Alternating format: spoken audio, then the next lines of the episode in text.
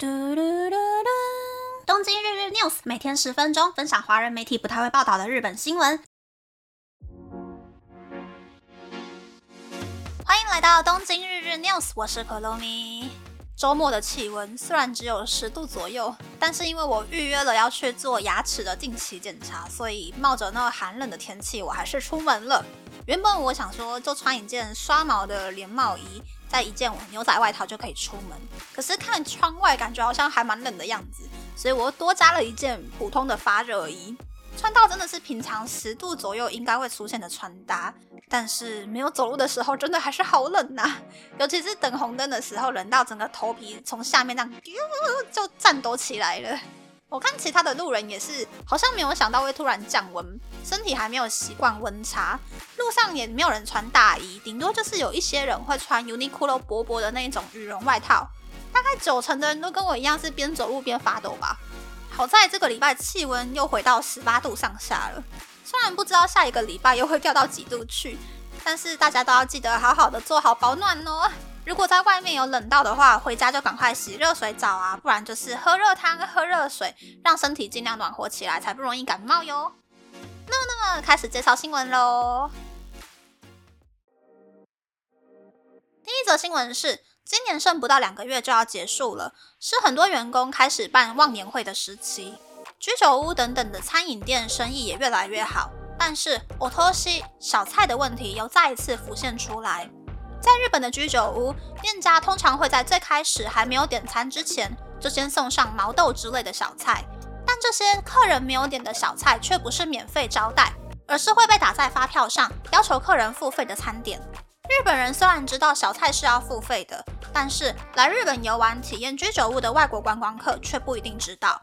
以法律的观点来看，餐饮店的消费契约是建立在事前有说明，并且双方都同意的情况之下才会成立。客人是有权利拒绝店家的小菜的，当然要拒绝的话，客人就不可以先动小菜。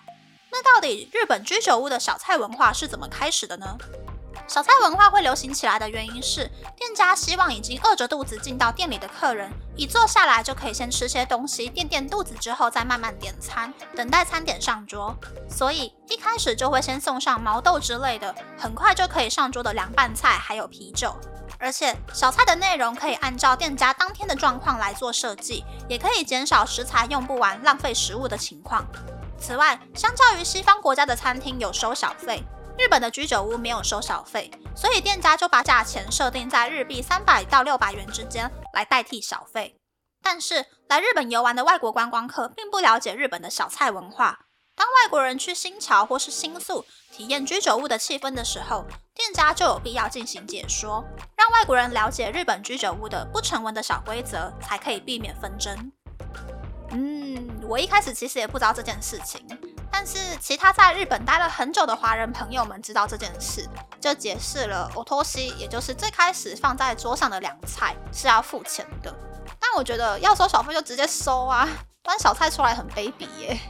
但是呢，不管是个人经营的居酒屋，还是连锁的居酒屋，都有这一个 o t o s i 的文化。如果要避免进居酒屋看到账单不飒飒的状况呢，我建议就直接选套餐就可以了。然后在日本的闹区街上，通常会有很多站在街边介绍路人去居酒屋的推销员。被推销员带去居酒屋的话，就会被加价。所以日本人都是去常去的居酒屋，或者是事先先在网络上面定位，避免被多剥一层皮。因为我其实不太会喝酒，所以我每次都是同事聚餐的时候才会跟去居酒屋。连锁居酒屋的话，每间店的特色主打商品都不太一样，反正就是点 menu 上面第一个的推荐商品，还有自己想要吃的东西就对了。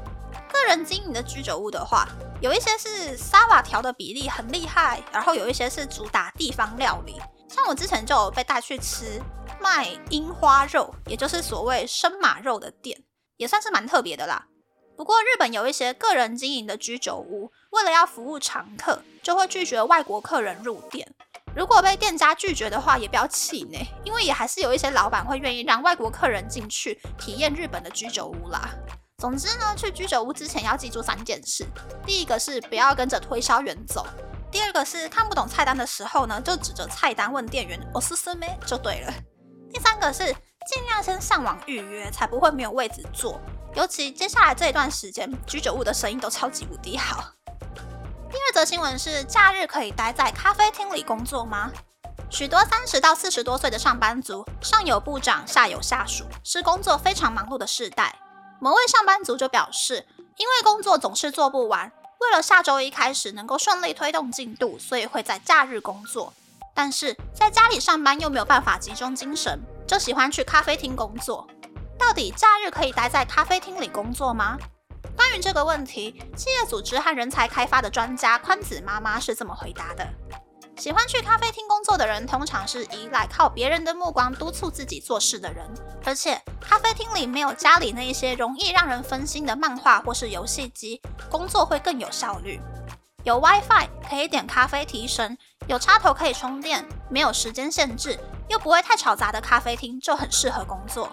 但是也要注意，不要在咖啡厅里开线上会议，避免让公司的重要情报外泄。也不要在离开座位的时候把电脑放在桌上不管。事前也要先调查想要去的咖啡厅欢不欢迎客人在店里久坐，才可以安心的工作哟。嗯，虽然我是一个很散漫的人，但是我很不喜欢在别人的面前表现出自己很努力的样子，所以我没有很了解喜欢在咖啡厅里面工作的人的心态。图书馆我可以勉勉强强理解啦，但是咖啡厅桌上可能脏脏的、油油的，我就觉得不是很适合工作的样子。反正我没有办法啦。那我不喜欢在咖啡厅工作的另外一个原因是，因为我的工作是宣传，电脑里面都是一些不可以外泄的内容。而且我上班的公司都还蛮有名的，情报如果外泄出去的话，那个风险太大了。但是我以前外出工作，但是结束时间很尴尬的时候，也是会去咖啡厅里面坐到下班时间为止。这个时候呢，我就会选择最最最最最角落的座位，避免其他人看到我的电脑荧幕。我的公司笔电也都有贴防偷窥的保护贴，安全措施是真的做的还蛮多的。不过我还是要奉劝喜欢在休假日工作的人呢，最好尽早改掉这个习惯。如果是可以领加班费的人，千万不要免费加班，尽可能的在公司里面加班给其他人看，公司才会去调整工作的分量或者是整体工作的方式。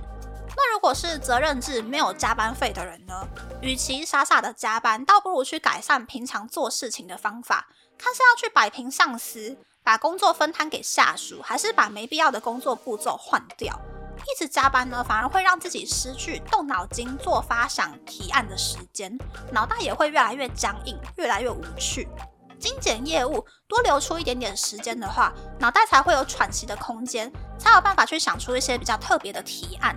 尤其结婚有家庭的人，如果真的是要在假日工作的话呢？要么就是提早两个小时起床工作，要么就是晚上多熬两个小时工作。因为休假日是全家人一个礼拜当中占不到三成可以好好待在一起相处的时间。尤其孩子假日要去补习班的家庭，就更应该在超级短暂的时间之内，好好的跟孩子相处，培养跟孩子之间的信赖关系，让孩子在青春期的时候有一个人可以谈心。千万不要成为脑袋僵硬、工作效率低、经常惹上司生气、又被下属看不起，然后让老婆伪单亲带小孩，最后又被小孩当成是同居 ATM 的 loser。因为我真的看过这种 loser，被公司点名要开除的时候，只能够哭着跟部长求情，然后保住自己的饭碗。那么，那么这次的分享就到这边，不知道大家喜不喜欢这样的节目呢？欢迎大家留言和我分享你的想法。喜欢这个节目的朋友，可以在 Apple、Spotify、s o n KKBox、First Story、Mixer Box 等 Podcast 平台和 YouTube 订阅《东京日日 News》，多多按赞、评分，或是在三岸小额赞助这个节目。还可以在 Instagram 或 Search 追踪《东京日日 News》Day Day Tokyo 的账号哦。拜拜。